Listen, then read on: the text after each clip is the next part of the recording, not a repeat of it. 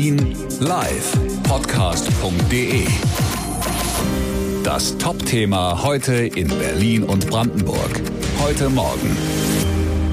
Ich bin Tim Korge. Guten Abend.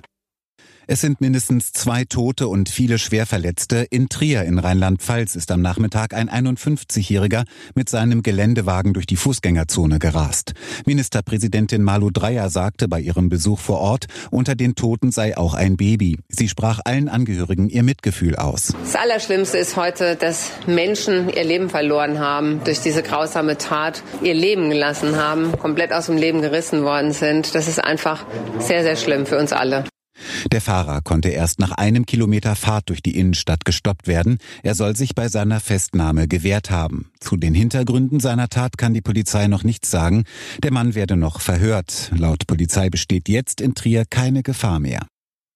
Das Land Berlin will so schnell wie möglich 500 Hotelzimmer anmieten. Dort sollen Menschen untergebracht werden, die Corona-bedingt in Quarantäne müssen, aber zu Hause zu beengt leben.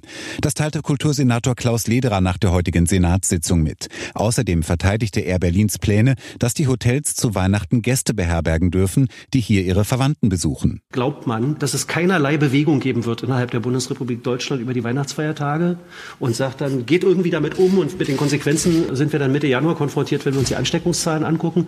Oder ist man realistisch genug und eröffnet diese Möglichkeit und entzerrt damit ein Stück weit auch Ansteckungspotenziale? Unter anderem hatte Kanzlerin Merkel die Hotelpläne kritisiert.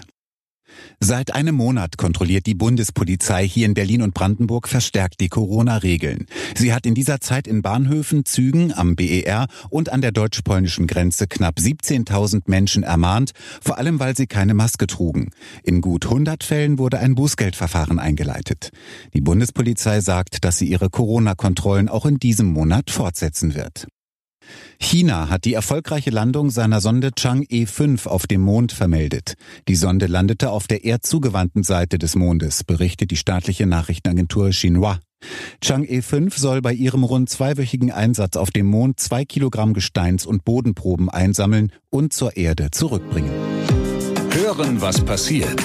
Berlin Live Podcast.de. Das war das Top-Thema heute in Berlin und Brandenburg.